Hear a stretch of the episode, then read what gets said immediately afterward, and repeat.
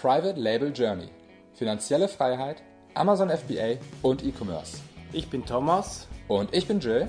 und wir möchten dich inspirieren, unterrichten und fördern dich darin, deine Chance im E-Commerce zu ergreifen. Bei uns lernst du von Anfang bis Ende, wie du mit der Hilfe von Amazon profitable Marken aufbaust. Du wirst herausfinden, wie du dem Hamsterrad als Angestellter entkommst und finanzielle Freiheit erlangst.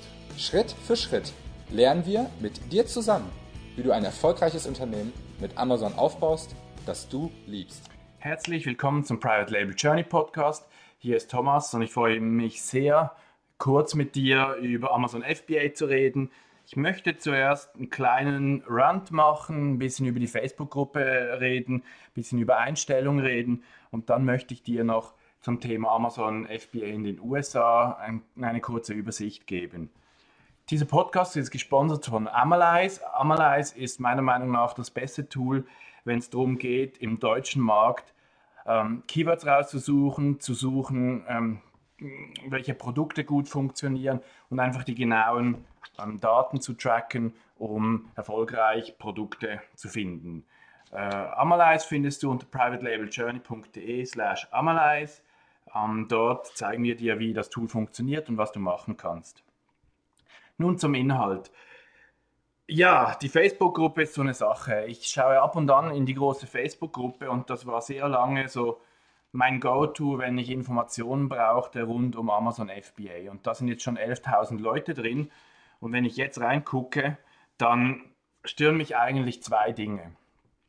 Mittlerweile tatsächlich stört mich, dass irgendwie die ganze Zeit Leute drin sind, die Riesenthemen anreißen, dass Amazon FBA nicht funktioniert. Ähm, ich habe mittlerweile fünf Leute im Team, wir alle fünf leben von Amazon FBA und zu behaupten, Amazon FBA geht nicht, äh, das bringt nur Insolvenz und was weiß ich, ist einfach schlichtweg Bullshit. Grundsätzlich äh, verstehe ich, dass man nicht nur euphorisch sein soll, dass man den Leuten ähm, mitgeben soll, äh, dass Hürden da sind, dass Arbeit involviert ist, dass es nicht einfach so easy Geld ist, wie das manche vielleicht denken, aber lang und breit darüber zu reden, wieso es funktionieren kann oder davon abzuraten, ist einfach, einfach Bullshit, meiner Meinung nach. Sorry. Es geht hier darum, um einander zu helfen, wie funktioniert es, nicht ob es funktioniert oder nicht. Wenn du in einer Gruppe bist, wo es um YouTube-Channels geht, dann kannst du auch sagen, ja, vergiss es von YouTube, kannst du nicht leben. Aber schau mal, wie viele Leute von YouTube ähm, leben. Also es gibt halt einfach die Möglichkeit, mit YouTube Geld zu verdienen. Und schwierig ist das bestimmt, aber nicht unmöglich. Oder wenn du in einer Gruppe bist, wo es darum geht, wie du deinen Fußballskill verbessern kannst. Die wenigsten Leute verdienen Geld mit Fußball, aber wenn du das halt willst und in eine Gruppe gehst, wo es darum geht, wie du besser wirst in Fußball, dann nützt es einfach nichts, wenn da einer drin schreibt, Fußballprofi zu werden, das lohnt sich nicht, geh besser ins Büro arbeiten. Also in der Facebook-Gruppe reden wir doch miteinander, um was geht's, wie kommen wir weiter, unterstützen uns und nicht, äh, wieso soll es nicht gehen. Das Zweite, was mich auch noch stört, ist, wenn die Leute dann sich irgendwie rechtfertigen müssen und da irgendwie äh, einfach die ganze Zeit ranten, ähm, wieso nur die Kursverkäufer Geld verdienen mit FBA. Und ja, die Kurse kosten Geld und ja, das bringt Geld. Und äh, wieso sollten Kursverkäufer nicht etwas verlangen, wenn sie äh, den Leuten etwas beibringen? Unsere Zeit hat einen Gegenwert und den verkaufen wir quasi.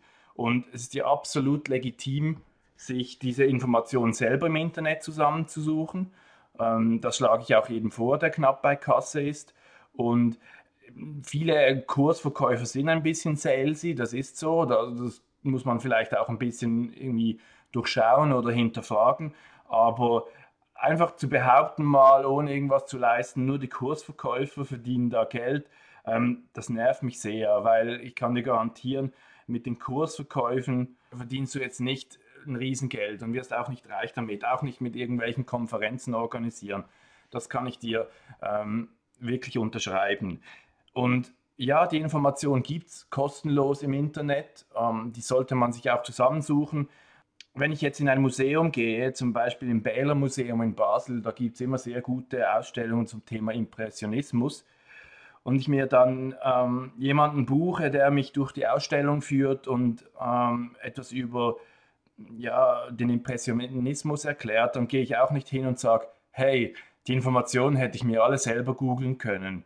Äh, ich will das Geld zurück. Das ist halt die Art und Weise, wie man bezahlt für geordneten, strukturierten ähm, Content, für Hilfestellung, für Coaching. Ähm, wir geben da echt ein Herzblut mit rein. Und ja, ich möchte das einfach mal klarstellen. Das ist nicht sehr ein informativer Podcast bis jetzt, das ist mir klar. Wir reden gleich über Amerika. Aber macht doch in dieser Facebook-Gruppe irgendwie positive Stimmung und, und hört auf zu ranten. Wenn ihr keine Lust habt, mit Amazon FBA zu arbeiten, dann macht das äh, nicht.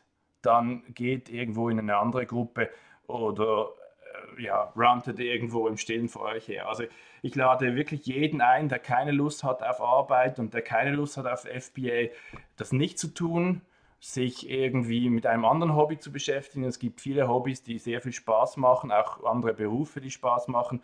Aber wenn es um FBA geht, dann versuchen wir doch äh, zu reden, wieso funktioniert FBA und nicht, wieso funktioniert es nicht. Okay, vorbei. Das war mir aber doch mal wichtig, das zu sagen. Dann Thema Amerika. Amerika ist ein zweites Thema, wo ich nicht so gern drüber rede, weil grundsätzlich die Fragen sehr technischer Natur sind und ich keine Garantien zu technischen Gegebenheiten geben kann, weil ich das äh, mit Learning by Doing ähm, umsetze wie das meiste und weil ich nicht vom Fach bin, was Steuern und ähm, irgendwie Rechtsgrundlagen betrifft. Das ist das eine. Und das andere ist, ähm, die Leute stellen eigentlich praktisch nur offene Fragen zum Thema Amerika. Zum Beispiel, was muss man alles beachten, damit man? Und es ist als ähm, Teacher unglaublich schwierig, was muss man alles Fragen zu beantworten. Das heißt, ähm, ich kann nie abschließend sagen, was muss man beim Zollimport alles beachten, weil ich dein Produkt nicht kenne und weil ich dein, dein, deine Geschäftsform nicht kenne und deine Ausgangslage. Und das macht es unglaublich schwierig, diese alles und alle Eventualitäten Fragen zu beantworten. Deshalb rede ich jetzt in Amerika einfach ein bisschen, was ich ähm, empfehle oder was ich sehe, was die Leute nicht ganz begreifen. Also grundsätzlich mein größter, größter Punkt ist, äh, die Leute haben das Gefühl, es wäre irgendwie schwierig oder kompliziert in Amerika zu verkaufen. Das stimmt absolut gar nicht. Im Vergleich mit Deutschland ist das alles andere als kompliziert. Ich kann natürlich nur aus Schweizer Sicht reden. Es mag sein, dass als deutsches Unternehmen das ein bisschen schwieriger ist, aber aus Schweizer Sicht ist es das nicht. Und ähm, dann haben die Leute das Gefühl, sie brauchen ein Konto in den USA. Damit fängt es an. Das brauchst du nicht. Du brauchst kein Konto, du kannst mit einem deutschen Konto operieren. Dann tun sich die Leute schwer mit dem Import. Der Import ist für kleinere Mengen erstmal nicht so kompliziert. Also du hast irgendwie ein spezielles Produkt oder irgendwie eine, eine Riesenmenge. Aber beim Bestellwert unter 2000 Dollar wird es auf jeden Fall sehr, sehr einfach zum Importieren. Wo ich aber den größten Fehler sehe, ist, dass die Leute einfach versuchen, ihre deutschen Produkte auf dem amerikanischen Markt zu platzieren. Und vor dem würde ich natürlich abraten, weil der Markt ist total anders, die Nischen sind total anders, gewisse Produkte kennt man hier und dort nicht und umgekehrt. Und das funktioniert meiner Meinung nach in den seltensten Fällen. Also wenn du Lust hast auf die USA, dann nimm nicht einfach deine deutschen Produkte und verkauf sie dort. Grundsätzlich ist dann das ganze Steuerthema, der größte Ballen, der auf dich zukommt. Ich verkaufe mit meiner Schweizer GmbH in den USA und ich bin mir nicht sicher, wie das in Deutschland ist mit dem Doppelsteuerabkommen. Da gibt es ja diverse Meinungen dazu, beziehungsweise ich habe das Gefühl, man kann mit einer deutschen GmbH in den USA verkaufen. Kann aber auch sein, dass man eine Corporation oder eine Firma gründen muss das ist so ein bisschen der Knackpunkt, wo ich nicht ganz sicher bin, wie es aus deutscher Sicht funktioniert. Aus Schweizer Sicht sehe ich da keine Probleme. Dann Steuerthema ist so, dass im Prinzip alle Preise in den USA 19% besser sind als hier in Deutschland, weil im Verkaufspreis sind ja die Mehrwertsteuern noch nicht inbegriffen. Das heißt, du meldest dich an in den diversen Staaten, wo deine Produkte gelagert werden, um dort Steuern abzuführen. Und da kommen dann beim Verkauf in dem Warenkorb am Ende 6 bis 8 Prozent dazu. Und diese 6 bis 8 Prozent, die führst du einfach wieder ab. Fertig. Das ist nicht teuer wahnsinnig, das ist nicht irgendwie wahnsinnig kompliziert. Du brauchst einfach jemanden, der dir hilft, diese Taxen abzuführen. Das ist so ein bisschen ein Setup-Problem, ähm, das, das schwieriger ist. Aber alles andere ist in den USA relativ easy. Dann sagt man immer noch, der Markt ist total überfüllt. Und ja, es stimmt, für viele Nischen ist er überfüllt. Und ja, es stimmt, für viele Nischen wird er auch überfüllt, sobald sie mal entdeckt werden, weil dann viele Leute die auch entdecken, wenn einer gut verkauft. Das heißt, du musst in den USA meiner Meinung nach ein bisschen regelmäßiger ähm, Produkte rausbringen wie im deutschen Markt. Im deutschen Markt ist es vielleicht noch ein bisschen langsamer, aber jetzt, wo wir gerade viel über Dropshipping mit Shopify und was weiß ich reden, habe ich das Gefühl, das FBA lässt auch wieder ein bisschen nach. Also Leute, die halt jetzt so gemerkt haben, FBA gibt schon eine Weile, FBA äh, bedeutet Arbeit, ähm, die gehen halt weiter, da ist wieder das nächste Marketing angesagt. Ähm, sonst funktioniert alles eigentlich ähnlich. Ich weiß gar nicht, was ich noch sagen soll zum amerikanischen Markt. Man darf den Leuten E-Mails senden und sie um ein Review bitten. Das funktioniert in Deutschland ja nicht.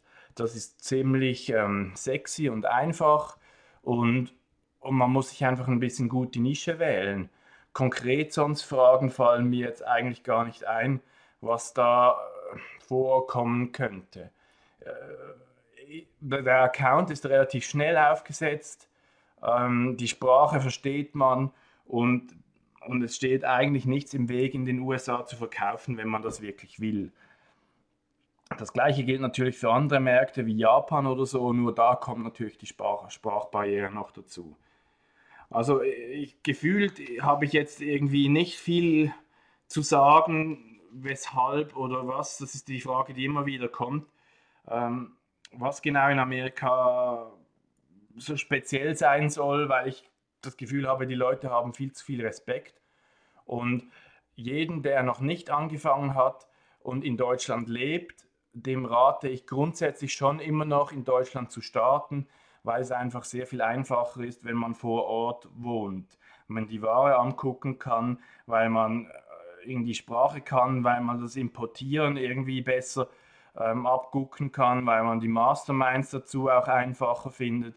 All die Dinge, die sind im deutschen Markt ein bisschen einfacher ähm, für Leute, die in Deutschland leben.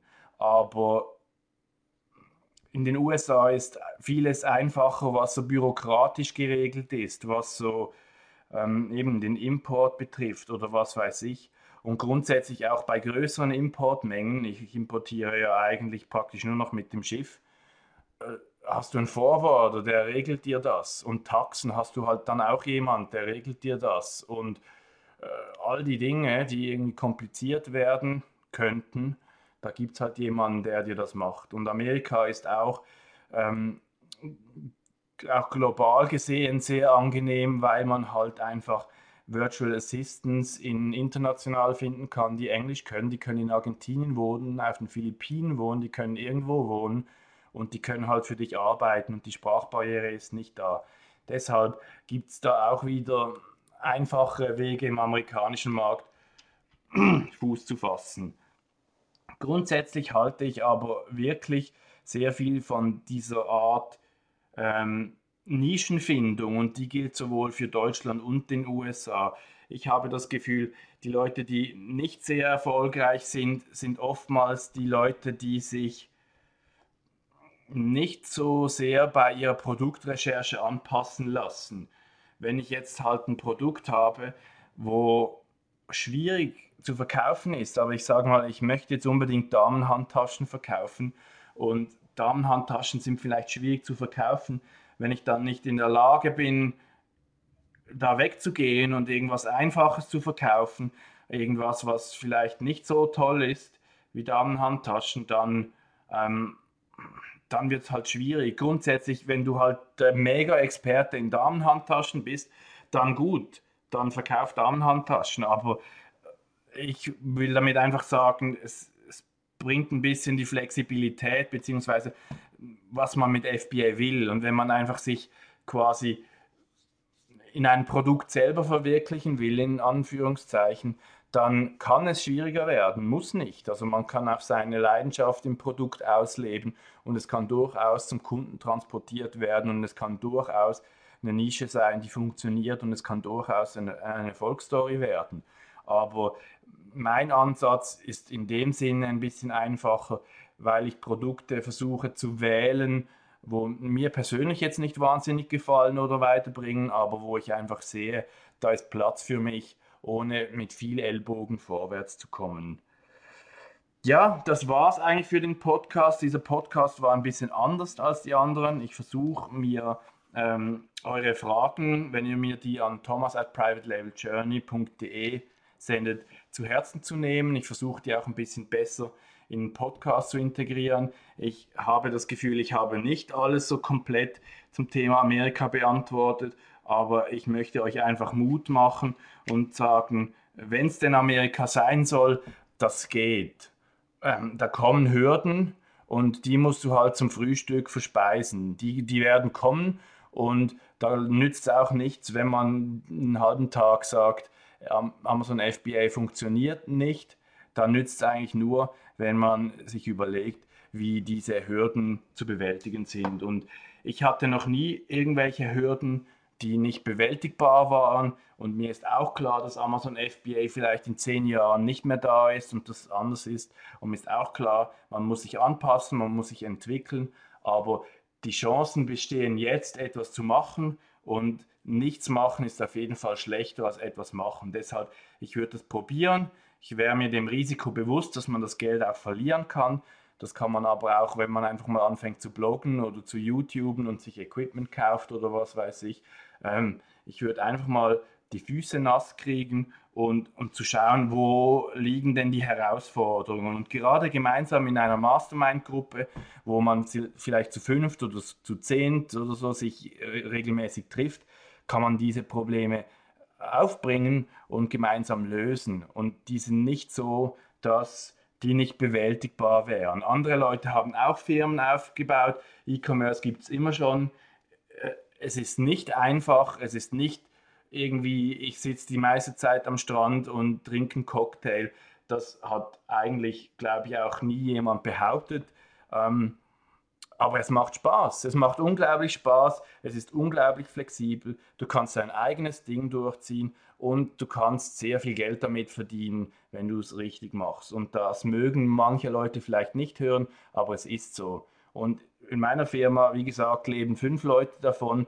Ich hoffe, bis Ende nächstes Jahr sind das 10 oder 15. Und neben all den Löhnen und den Leuten, die davon leben, hoffe ich auch, dass die Firma weiterhin profitabel ist und wachsen kann und diese Reise so weitergehen kann.